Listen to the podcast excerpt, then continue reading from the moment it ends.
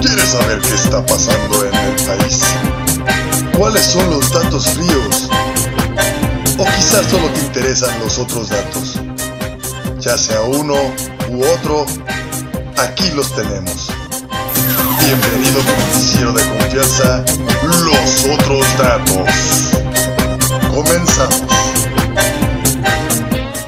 Hola, muy buenas tardes. Ya estamos aquí nuevamente con los otros datos. Yo soy Raquel Álvarez. Recuerden que nos escuchan a través de cabinadigital.com todos los lunes a la una de la tarde con repetición a las 6. Recuerden que nos pueden escribir también al Facebook de los otros datos, donde podemos platicar al respecto de las noticias que se están presentando en la semana. Y el reto que tenemos es, eh, desde la semana pasada es que nos compartan cuáles son las notas que estuvieron en todos los periódicos, de las cuales todos hablábamos y que fueron muy, muy reconocidas en su momento y de un día para otro no volvimos a saber nada. Entonces, si tienen algún caso en particular, si recuerdan alguno, no necesariamente tiene que ser reciente.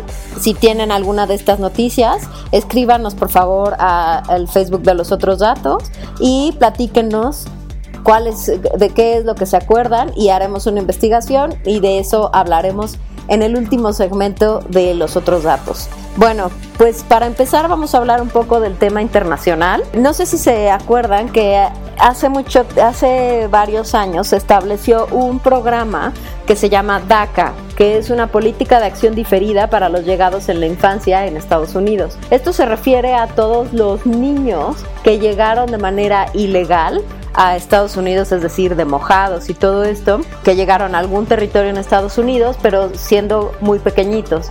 Entonces, este, eh, este programa de acción diferida lo que hace es proteger a todos estos niños y a todos estos niños se les conoce como Dreamers. Entonces, eh, este sistema se dedica pues a apoyarlos a que logren finalmente su eh, mejor establecer su eh, estatus migratorio, o sea, es decir, que dejen de ser ilegales y que tengan eh, su, residencia, su ciudadanía y que puedan obviamente acceder a educación, a trabajos y pues a todo lo que es, pues todo lo que necesitan, ¿no? Conforme van creciendo.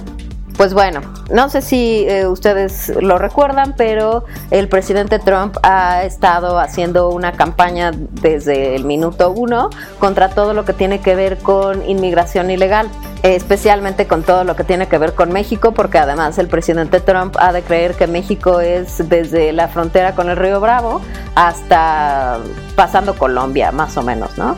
Entonces, eh, el problema ha sido que el presidente ha estado persiguiendo a todas estas personas. Eh, acuérdense de todos estos migrantes que atraparon y que dejaron como en bodegones, en jaulas y todo esto, eh, mientras estaban determinando su estatus migratorio y que hubo muchas detenciones de migrantes dentro del territorio estadounidense y que se y que hubo muchos eh, procesos de em, repatriación, ¿no? O de, eh, pues de sacar a toda esta gente de, Estados Unidos y devolverla a sus países de origen.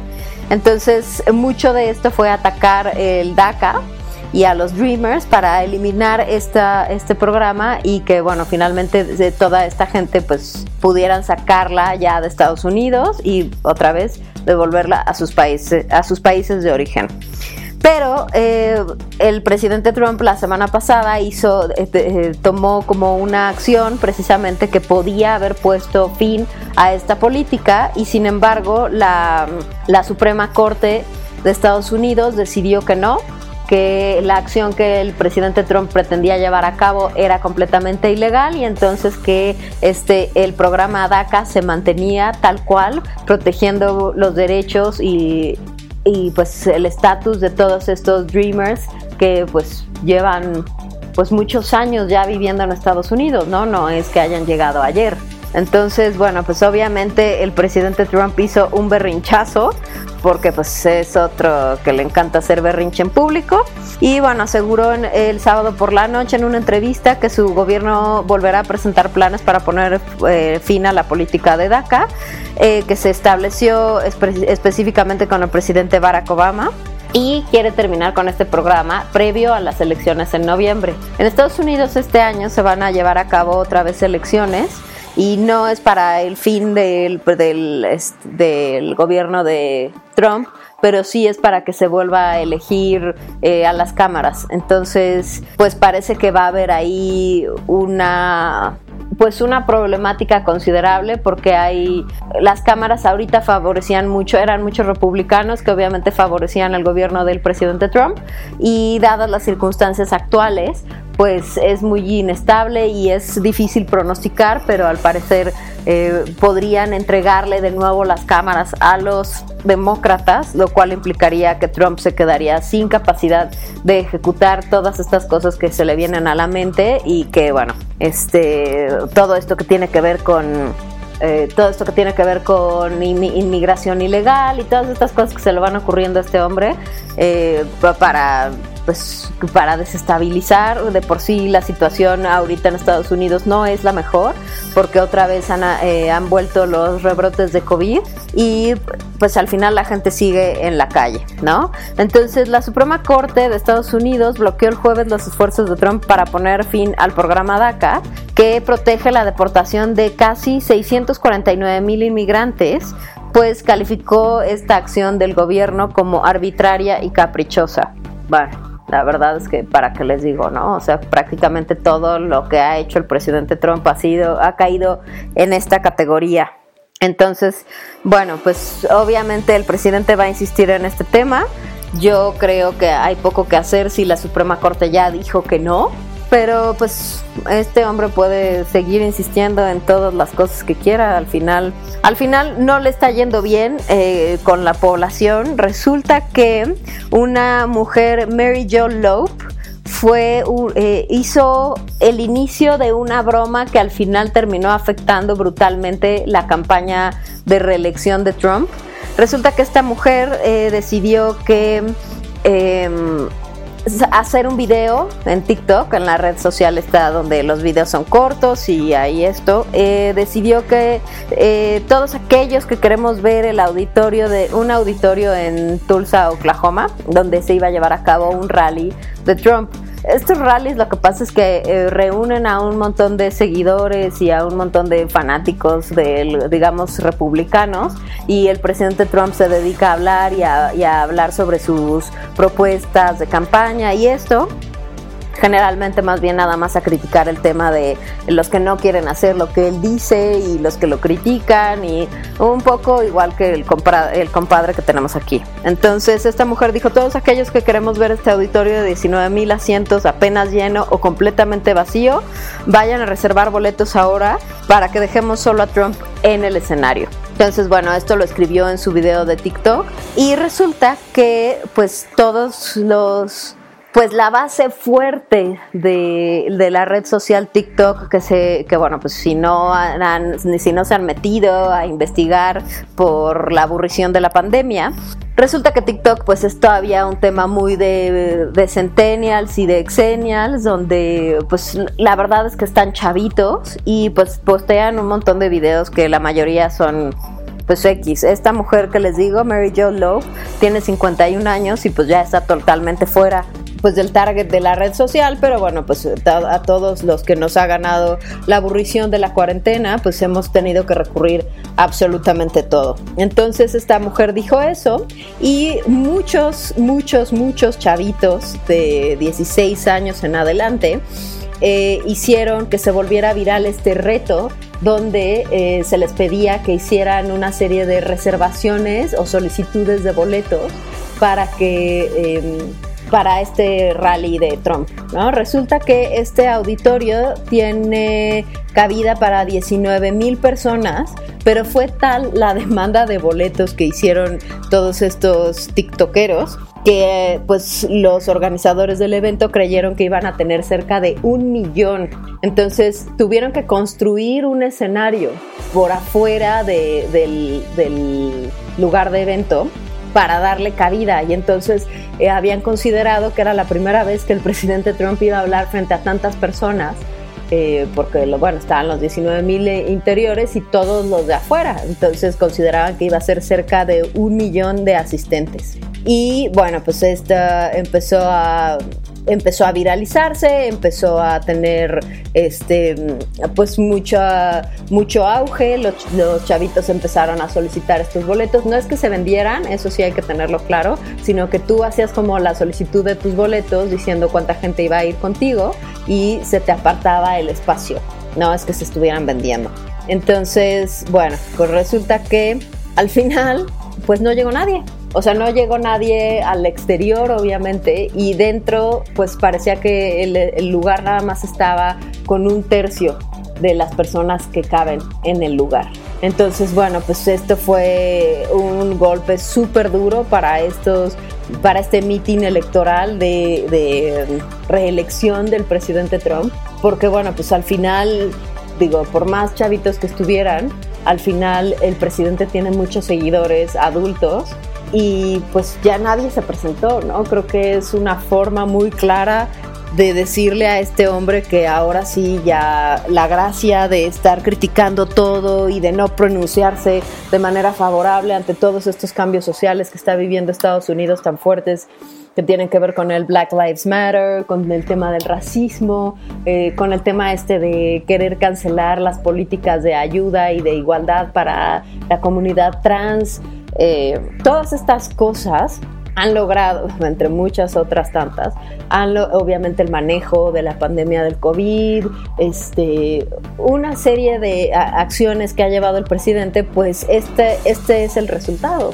Es la gente diciéndole, yo creo que ya ya no va a funcionar esta, esta plataforma de, de, de, promover el racismo, de promover eh, situaciones negativas, ¿no? Porque al final, pues, la, sociedad ahorita en Estados Unidos está viviendo un momento muy convulso y, de, de reforma y de cambio. Y pues si el presidente no está formando parte de él, pues con mucha facilidad el, electorado le puede decir exactamente qué es lo que está pensando, ¿no? Y más ahora que pueden tener estas reuniones tan brutales en redes sociales eh, y, pues acordar, ¿no? Las situaciones, una situación como esta que se llevó a cabo en Oklahoma durante esta semana. Pues bueno, eh, también tenemos que el presidente Vladimir Putin va anunció que está considerando postularse para un nuevo mandato si es que se aprueba la reforma constitucional que avalaría esta nueva postulación. Oigan, de verdad, es que este fulano eh, lleva, si le dan esta oportunidad, buscaría dos periodos más de seis años como presidente. Eh, y el mandato actual que, con el que tiene, con el que va ahorita, que ya tiene también me parece que un par, termina en el 2024. Entonces hablamos de 2030, eh, ¿no? Eh, de Vladimir Putin al frente de el gobierno ruso. Les recuerdo que también Vladimir Putin ha tenido una campaña brutal contra todo lo que tiene que ver con libertades y derechos de, pues, de los seres humanos, ¿no? Sobre todo de los de la comunidad LGTB. Eh, y muchas otras cosas, ¿no? Entonces, eh, los opositores a Putin dicen que las reformas están diseñadas para permitir al líder mantener el poder hasta el 2036 y que podría equivaler a un golpe constitucional. Entonces, bueno, como pueden ver aquí, las cosas no están resultando muy positivas, ¿no? Me parece que ya después de todo este tiempo que lleva, o sea, lleva dos décadas en el poder y todavía está buscando aventarse otros 12. Esto es lo, esto es lo que se le conoce como no entender que pues, el poder no puede estar eternamente concentrado en una sola persona.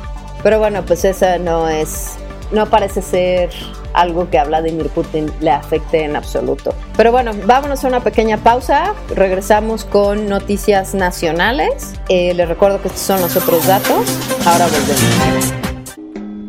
Hola, nosotras somos Mire Cisneros y Gabriela Valle. Y nosotras usamos Strong Clothes. Te invitamos a que visites su página en internet y elige el diseño que más te guste. Strong Clothes, playeras para toda ocasión. No olvides visitar nuestro Facebook y checar la variedad de diseños que tenemos para ti. Te esperamos.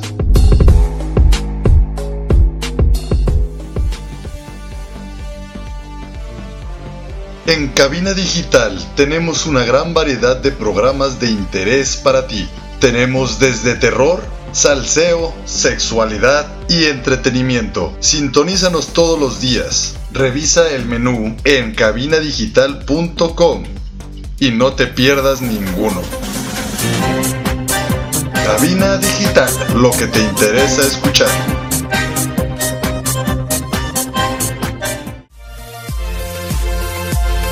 Hola, soy Ernesto Loza de Octavo Día y te quiero invitar a que visites Cervecería Montreal, con las mejores salitas, exquisitas hamburguesas y la mejor gama de cervezas en Guadalajara. Cervecería Montreal, Casa Fuerte número 28, Interior 13 y 14. Aquí te esperamos. Regresamos a tu noticiero de confianza, Los Otros Datos, por cabinadigital.com. Oigan, pues ya estamos aquí de vuelta otra vez con los otros datos y pues déjenme platicarles, ya saben, de lo de siempre, el COVID y todas sus cosas maravillosas. Resulta que ahora vamos en 175.202 contagios, 20.781 muertos y de ayer a hoy se aumentaron en 4.717 los contagios. Un 80% del país más o menos se encuentra en semáforo naranja y el resto, sobre todo Baja California Norte, Sinaloa, Ciudad de México, Estado de México, Guerrero, Oaxaca y Chiapas, Veracruz, eh, Morelos se encuentran en semáforo rojo. Yo no sé si ustedes no lo vieron la semana pasada, la gobernadora de la Ciudad de México, Claudia Sheinbaum, se empeñó en decir que esta era la semana de transición hacia el semáforo naranja al parecer nadie entiende que pues mientras más las autoridades estén apoyando esta de es que ya hay que transicionar y hay que salir, pues con más ganas la gente va a seguir haciendo lo que se le pegue su gana y saliendo a la calle como si en realidad no, no estuviera eh, sucediendo nada. Entonces, eh, pues empezaron con el, es que ya, ya tienen que volver las actividades de ciertos, eh, de ciertos sectores y una serie de cosas. Y entonces habían dicho que, bueno, eh, mientras no, la saturación de los hospitales no aumentara a partir del 65%, pues se podría hacer una transición hacia el semáforo naranja. Para empezar, la saturación de los hospitales no estaba ni cerca de estar en 65% la semana pasada. De entonces ahora, pues la cosa no ha mejorado, evidentemente, y eh, pues tuvo que salir esta mujer otra vez a poner su cara de estúpida y decir que, pues no, no podíamos pasar al semáforo naranja y que iba a tener que aplazarse una semana más. Yo de verdad, o sea, quisiera yo entender por qué eh, las autoridades particulares, bueno, obviamente la federal y eh, la de eh, Ciudad de México siguen neceando con estas cosas. Es más, el mismo Alfredo del Mazo, el gobernador del Estado de México, ha sido mucho más claro en sus, en sus conferencias y en sus declaraciones sobre el semáforo y sobre las actividades que suceden en el Estado de México. Mucho más claro que Claudia Sheinbaum, mucho más claro que Cuauhtémoc Blanco, por ejemplo la verdad es que no, la situación no está cerca de mejorar. Aquí están los números porque la matemática no miente. Y bueno, pues esta es la situación. Lo peor de todo fue que eh, el día de ayer, él nunca habían aplaudido su secretario de salud, Hugo López Gatel, decidió hacer la muy desafortunada declaración de que, bueno, pues el COVID, pues lo habían traído los mexicanos ricos, porque pues habían ido a otros países y de ahí lo habían traído hacia México. Porque bueno, pues como ustedes saben, nadie cruza nunca la frontera México-Estados Unidos, siempre está vacía, es una situación ahí súper extraordinaria, ¿no? Entonces, pues nunca nadie pasa por ahí, entonces no pudo haber habido ninguna otra forma de contagio, hubiéramos sido como un punto en el espacio absolutamente libre de COVID. Si los ricos no tuvieran la oportunidad de viajar. Es que de verdad hay que tener, o sea, cero cerebro para ser tan absurdo y hacer este tipo de comentarios, sobre todo cuando se han dedicado a maquillar de manera tan estúpida todos los números de la pandemia. Y claro, también solía decir que, bueno, pues es que ninguno de los países tiene realmente sus números, o sea, los números contabilizados al 100% reales de COVID. Entonces, bueno, pues al son de mal de muchos consuelo de bobos, eh, pues el, subsecretario se curó en salud y decidió que, bueno, pues como todos los países no tienen los números reales, pues nosotros tampoco tendríamos por qué estarnos esforzando en tener números reales. De verdad es que esto, esto, o sea, sea es imposible intentarlo, se los juro, de verdad. El viernes y el sábado hubo una serie de hechos muy violentos en, en Celaya y en algunos, eh, eh, en la colindancia entre Michoacán y Guanajuato porque bueno, resulta que ahí es donde se encuentra precisamente el cártel de Santa Rosa de Lima. Y bueno, pues eh, toda esta situación violenta se dio porque se hizo un operativo entre Sedena y la policía de Guanajuato, donde capturaron a 26, 26 eh, personas que trabajaban directamente con el cártel, entre ellas eh, la madre de José Antonio Yepes, alias El Marro, que es el que dirige esta asociación delictiva. Y bueno, detuvieron a su mamá, detuvieron a su hermana Juana y detuvieron incluso hasta una prima, entre esos 26 que les digo, ¿no? Entonces, eh, posterior a la detención de toda esta gente, pues hubo todos estos actos violentos. Ya saben que siempre que hay un momento ahí de, o sea, como de un ataque hacia un cártel, de un operativo que tiene que ver con el gobierno hacia los cárteles, hay eh, una serie de represalias donde los cárteles pues eh, incendian este, establecimientos, autobuses, coches, eh, hacen bloqueos y una serie de cuestiones que desafortunadamente pues a los primeros que impactan son justo a los civiles que viven en las zonas donde se llevan a cabo estas, estas situaciones, ¿no?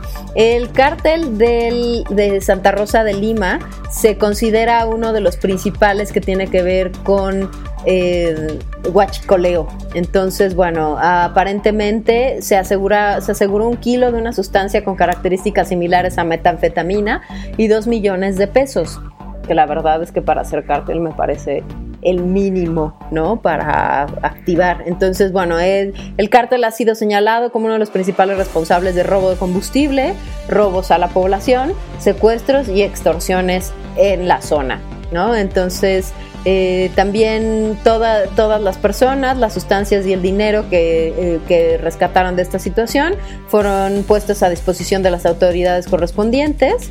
Y bueno, pues hay que ver qué va a suceder con toda esta gente que atraparon, porque bueno, al final nunca uno sabe en qué paran esas cosas, ¿no? Dónde queda ese dinero y qué hacen con la metanfetamina y la droga que se van encontrando.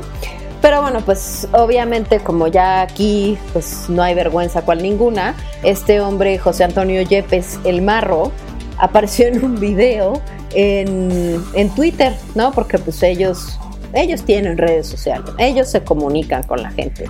Y resulta que, bueno, pues eh, los videos tienen que ver, eh, están en relación con justo esta detención de 26 de las personas que trabajaban con ellos y yo creo que más bien de manera específica con los familiares que atraparon y entonces eh, puso un par de videos donde precisamente mencionaba que, pues, que cómo se habían atrevido a atrapar a su, o sea, agarrar a su mamá sobre todo, como pues, que seguramente había sido un tema de que alguien lo había traicionado y que además eh, pues se está haciendo como una cierta amenaza al gobierno donde pues va a haber muchos más actos violentos en la zona y que además podría unirse al cártel de Sinaloa, imagínense, ¿no?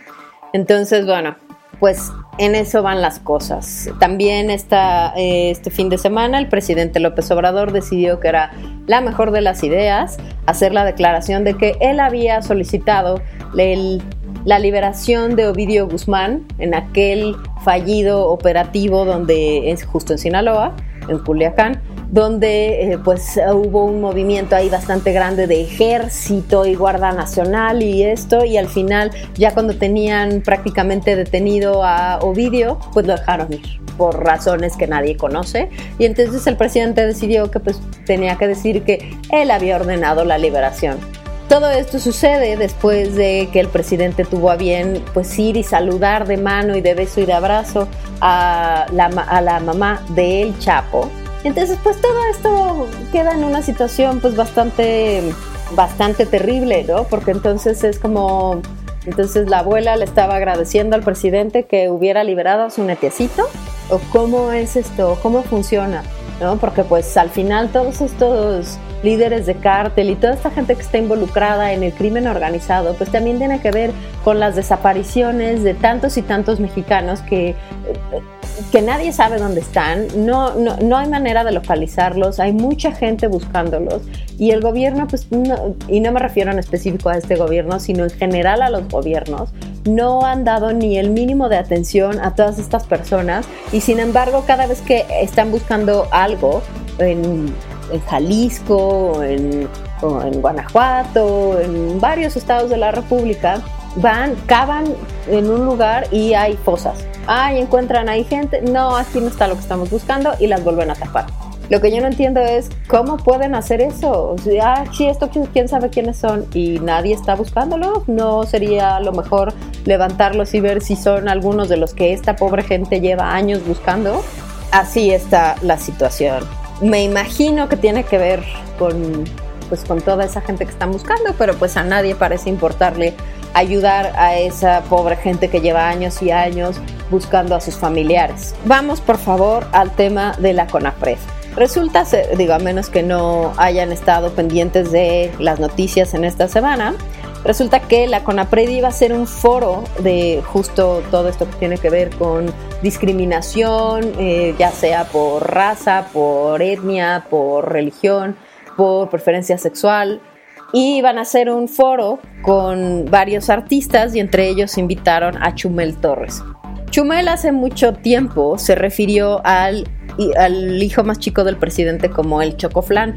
Para quienes no entiendan eso, el Chocoflán es un postre que por abajo es pastel de chocolate y por arriba es flan. Entonces es como medio güero, medio negro. Y por alguna circunstancia en particular, Chumel hizo un comentario en Twitter que se refería a este muchachito como el chocoflan. Y ahora que lo invitaron al tema de la CONAPRED, eh, Beatriz, Beatriz Gutiérrez, la esposa del presidente, se super ofendió que cómo era posible que alguien que se refiriera a un niño como el chocoflan tuviera espacio para, para hablar de discriminación y de todo esto.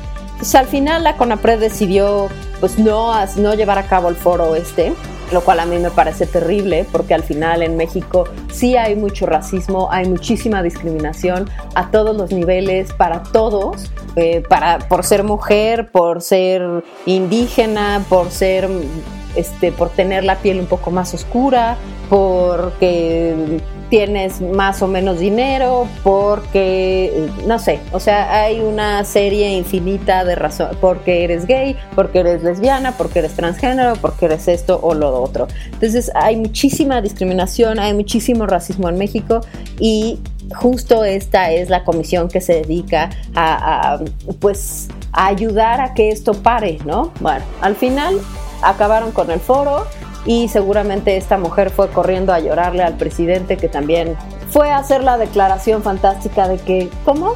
¿Qué es la CONAPRED? Ah, yo ni tenía idea de que eso existía. Pues mejor vamos a desaparecerla y que esas funciones pues las tome Secretaría de Gobernación, porque al final pues ellos también se dedican un poco al tema este de lucha contra la discriminación.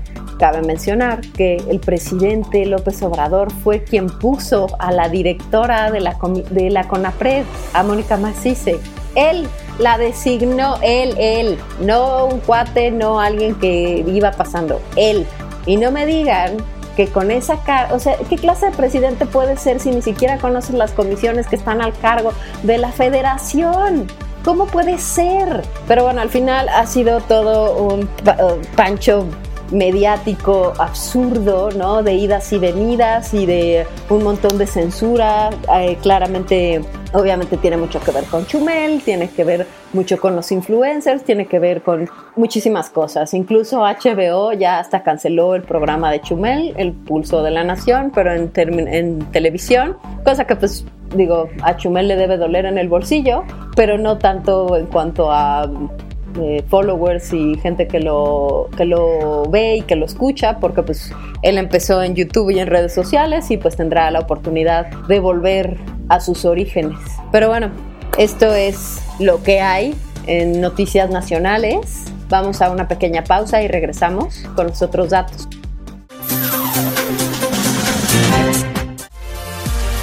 Hola, yo soy César Valdovinos de la tía Sam y su vaca roja. Te invito a pasar a Cervecería Montreal y disfrutar la variedad de alitas y las hamburguesas.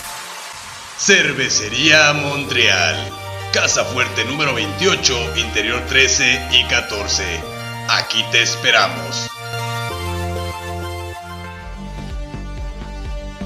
¿Quieres que tu marca aparezca aquí? Busca nuestros contactos en cabinadigital.com y haz que tu marca llegue a todos nuestros radioescuchas. No pierdas más tiempo. cabinadigital.com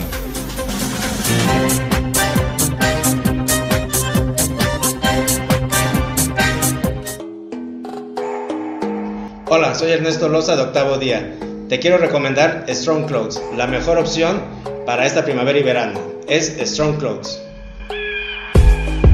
Strong Clothes, playeras para toda ocasión. No olvides visitar nuestro Facebook y checar la variedad de diseños que tenemos para ti. Te esperamos.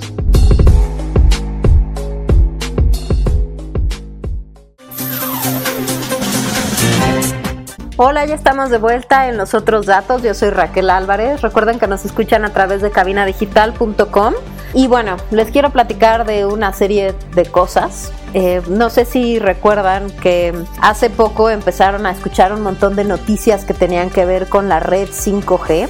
La red 5G solo es una evolución de la 4G que tenemos ahora, que lo que implica es que la velocidad a la cual vamos a navegar a través de nuestros dispositivos, específicamente eh, los celulares, va a ser una velocidad mucho más rápida, va a ser 100 veces más rápida que la 4G que tenemos actualmente, porque se navegará a, eh, a la velocidad de un giga por segundo, lo cual es muchísimo, ¿no? Entonces, Ahorita en este momento hay muy pocos países, me parece que son como seis países los que cuentan con la infraestructura ya desarrollada.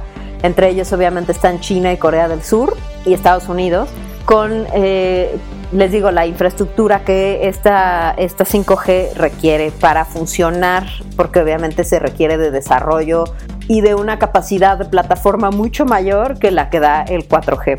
Pero bueno, eh, obviamente todo esto son eh, electromagnéticos, son, eh, son ondas electromagnéticas a través de las cuales puede correr todo el Internet, ¿no? Y, y la conectividad, ¿no?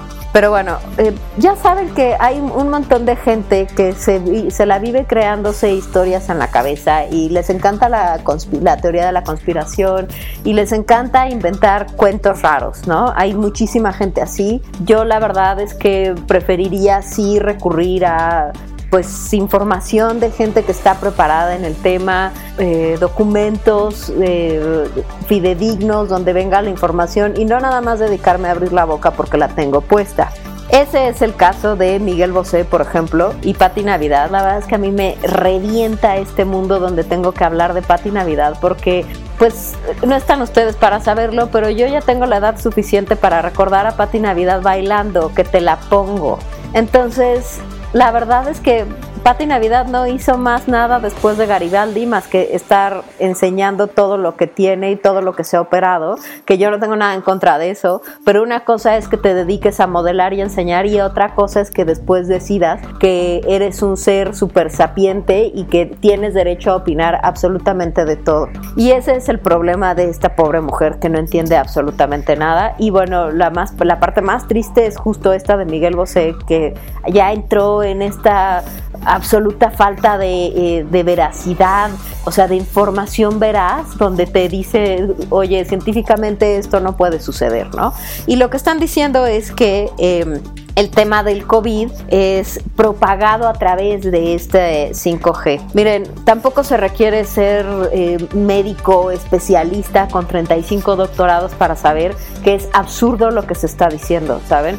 Eh, los virus, eh, los que no son el, no el virus de tu computadora, el virus que, propaga, que es el COVID, se tiene que propagar a través del organismo. O sea, es, no es un organismo vivo por, de, por, por, sí mismo, pero no puede accionarse ni puede transportarse a través de, red, de ondas electromagnéticas. Ese mundo no existe bajo ninguna circunstancia. Entonces, el, virus solo se puede transmitir y se los, he, se los he mencionado muchísimas veces y seguro ya están hasta acá de escucharlo porque se los han dicho en cada una de las noticias que habla del COVID, solo se transfiere a través de las gotas de saliva o de em, algún líquido que esté dentro del cuerpo humano, pues esto es, por eso es tan terrible, porque el contacto es de humano a humano y como los seres humanos tendemos a estar en, mucha cantidad, sobre todo en un mundo donde hay 7 mil millones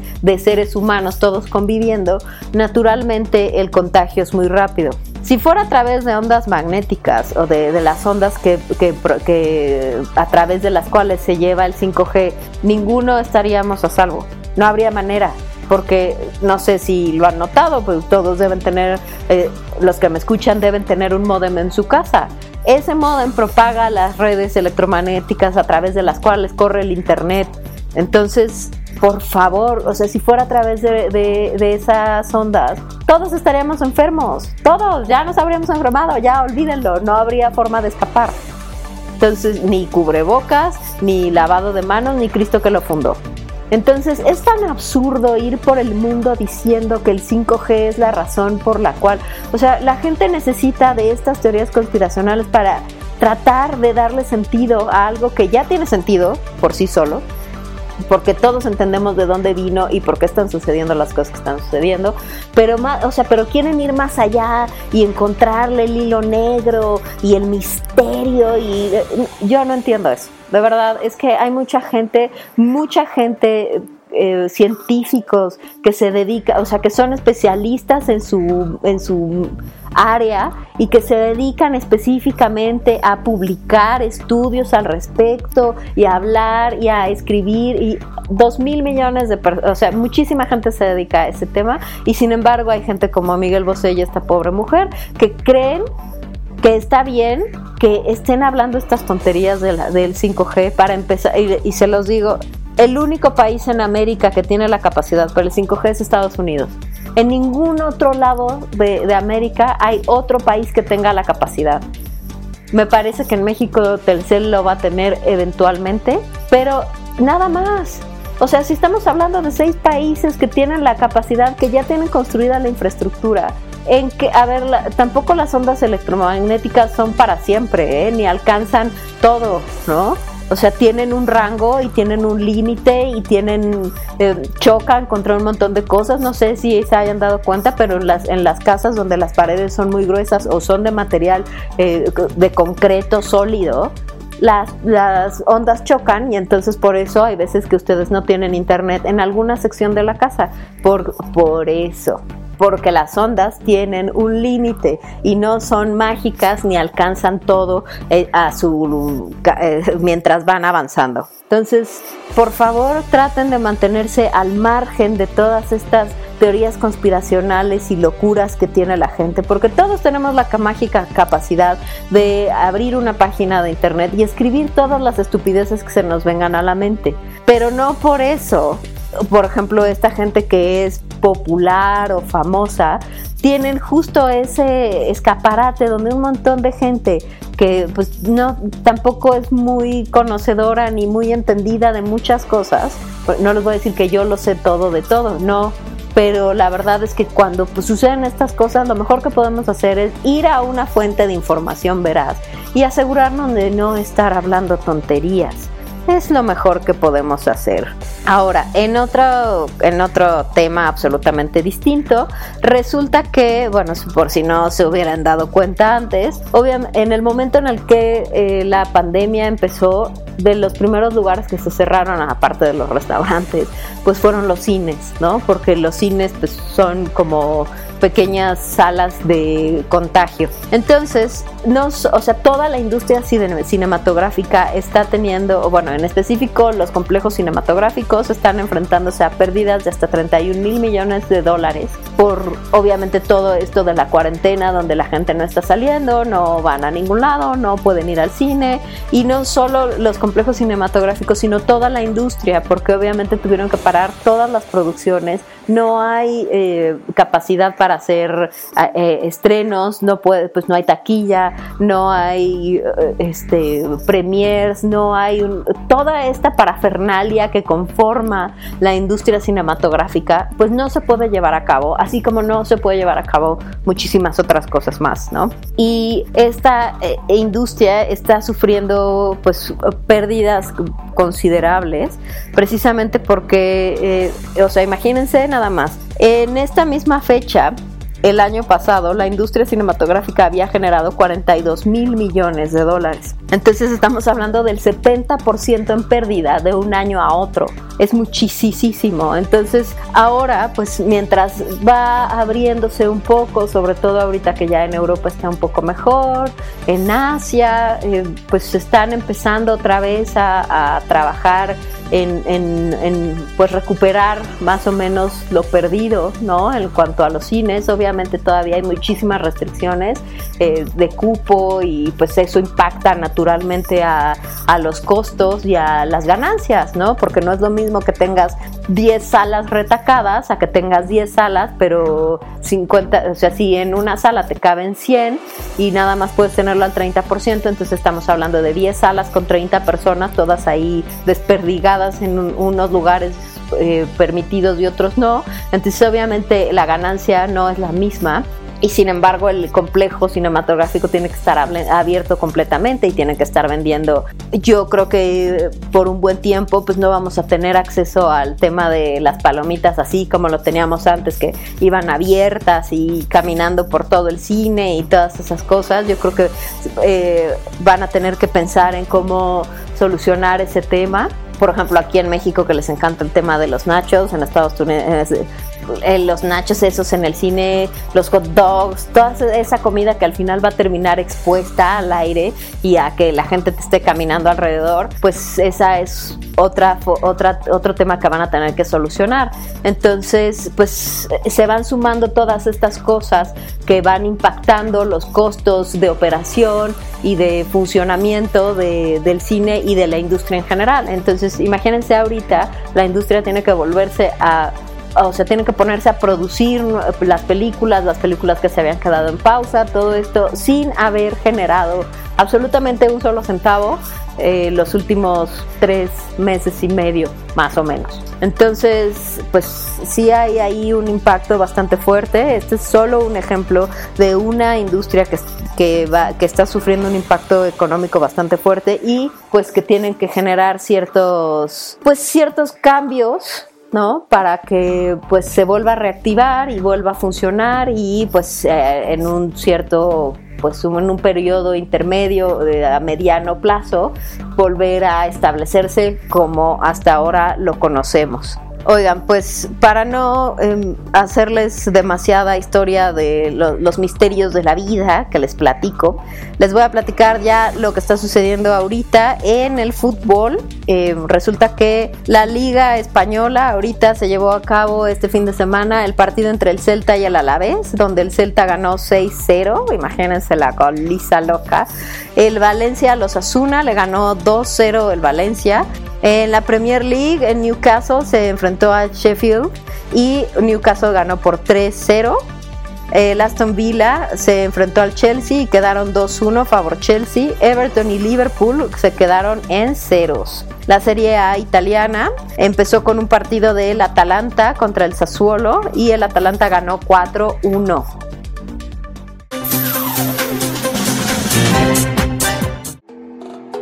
Soy Samantha Fonseca de la tía Sam y su vaca roja y para estar cómoda uso Strong Clothes. Visita su Facebook y elige el diseño que más te guste. Strong Clothes, playeras para toda ocasión.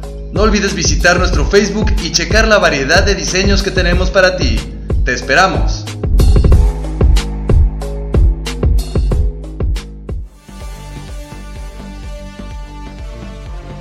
En Cabina Digital tenemos una gran variedad de programas de interés para ti.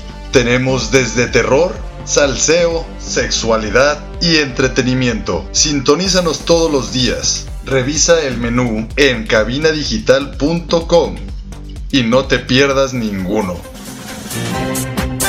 Cabina Digital, lo que te interesa escuchar.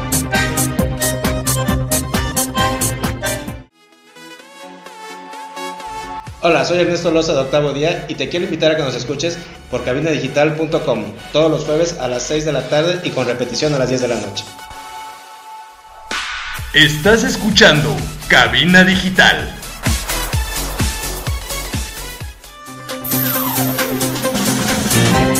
Ya estamos de vuelta con los otros datos y pues lo prometido es deuda. Vamos a empezar a platicar sobre todas aquellas noticias que fueron así un revuelo brutal en los medios, toda la gente hablaba de eso y después de un tiempo desaparecieron. Nadie más volvió a saber cuál era el resultado ni qué fue lo que pasó. Entonces vamos a empezar con una de las más famosas. Vamos a empezar con la historia del chupacabras. Todo esto sucedió en 1996. Y bueno, pues como ustedes sabrán, muchas de estas situaciones que se han dado, eh, que causan estas noticias, tienen mucho que ver con lo que en la política se llama vulgarmente la cortina de humo, donde por alguna razón se genera una noticia que es gigante que llama la atención de, todo, de todos los medios, de toda la gente y quita la atención de algo que está sucediendo, digamos, en política, ¿no? O sea, de una situación específica, eh, ya sea económica, social, eh, cultural, de cualquier ámbito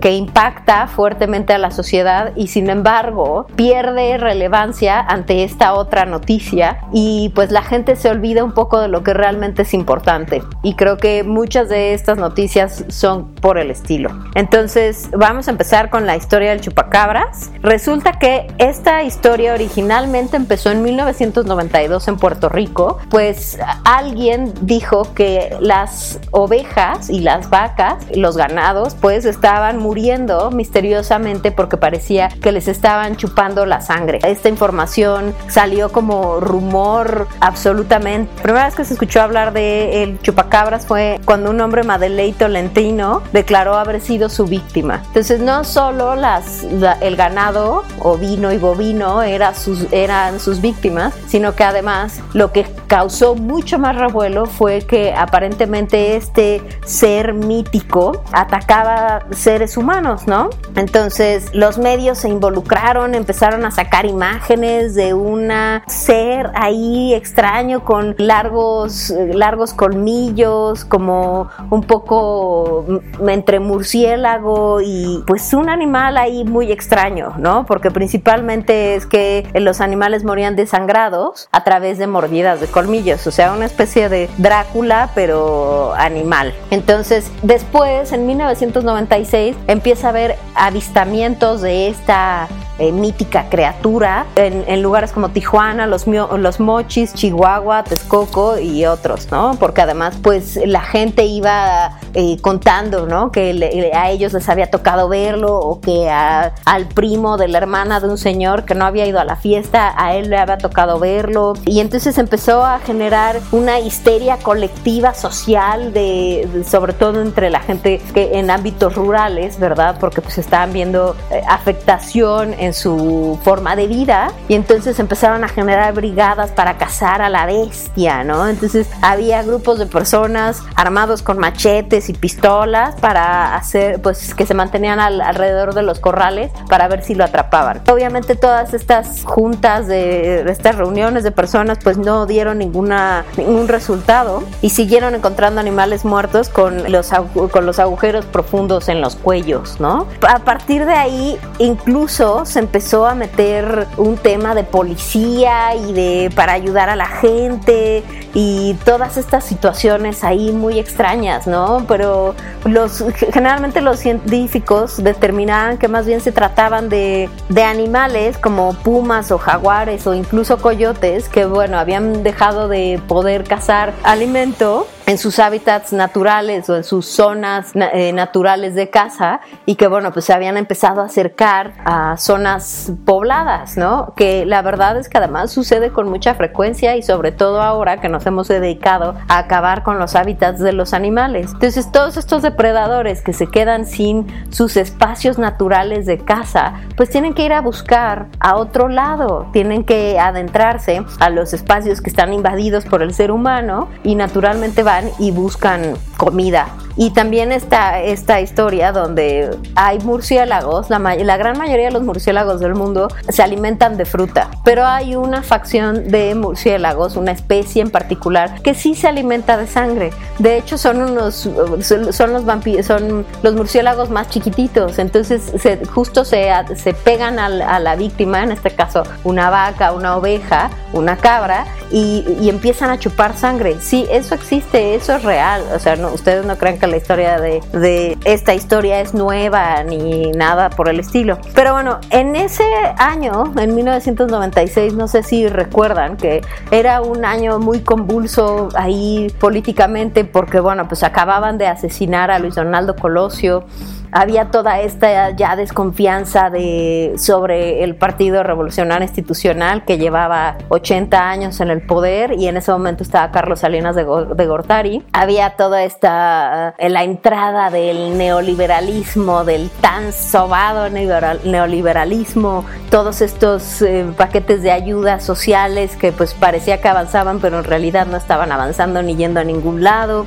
Les puedo dar algunos datos, por ejemplo, en febrero de 1900 1996, el gobierno federal y el Ejército Zapatista de Liberación Nacional, conocido como LZLN, firmaron los acuerdos de San Andrés Larrainzar con el fin de solucionar el conflicto en Chiapas, pero no llegan a concretarse. El Instituto Federal Electoral se convierte en una institución independiente del gobierno y pues, pongan esto en, entre comillas. Se recuperan los niveles de empleo, aumenta el programa de apoyo directo a los productores mexicanos, porque durante mucho tiempo el, el, la, ayuda, pues, sobre todo al campo, pues no, no era tan directa y había una serie de obstáculos y finalmente se crea esta institucional, esta institución que se conocía como Procampo. Se obtiene un nuevo récord nacional de producción de granos básicos y de azúcar entonces imagínense este momento donde el campo por fin empieza a obtener los apoyos y el crecimiento y esto y se ve atacado por el ser mítico que acaba con los ganados y están persiguiendo a la gente que se dedica a eso.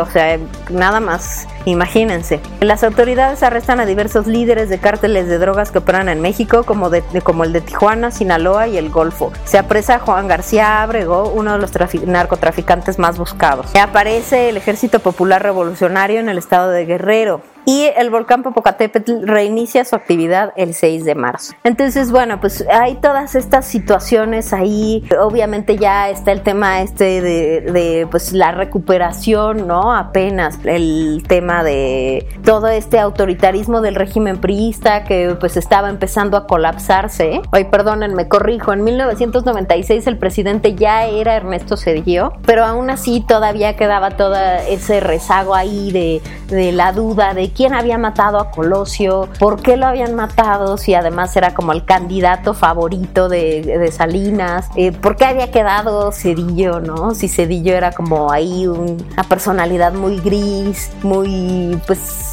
que en, realidad no, no hubiera sido el, elegido, ¿no?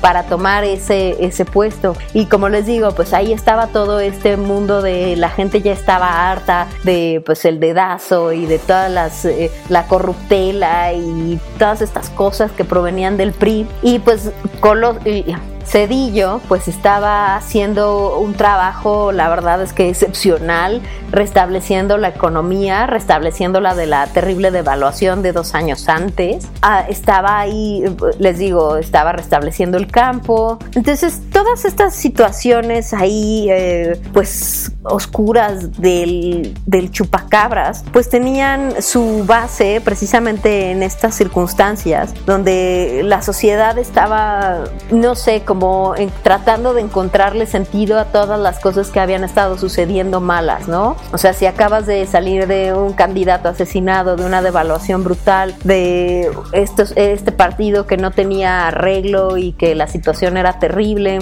y bueno, pues ahí más o menos empezaban a, empezaba a avanzar el país nuevamente, pues eh, todas, eh, todas, digamos que son los, son los ingredientes perfectos para que se den estas situaciones ahí imaginarias y, y sin sentido, ¿no? Este misterio sin resolver, ¿no? Entonces, el lingüista y filósofo estadounidense Noam Chomsky dice que la distracción es una de las, de las mejores estrategias de manipulación política y social, pues su principal objetivo es alejar la atención de las personas de los problemas realmente importantes. Y es un poco, digamos que es la definición de manera muy científica de esto que les decía yo de la cortina de humo, ¿no? Entonces pasan estas cosas y del otro lado, del lado importante, ¿no? Están pasando cosas que a la gente deberían interesarle y sin embargo está la atención puesta en algo que no va ni viene. Entonces esta fue una de las primeras noticias, debe haber 100 mil millones de este tipo de noticias anteriores, pero bueno, esta es la que yo recuerdo de origen.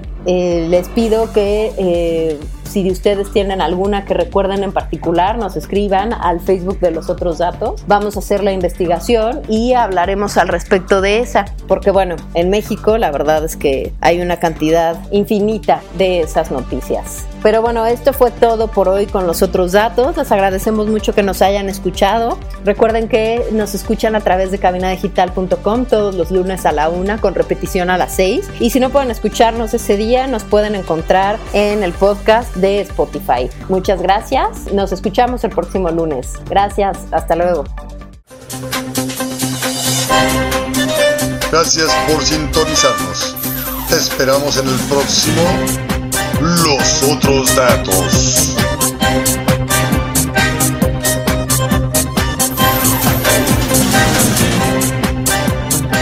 Digital, lo que.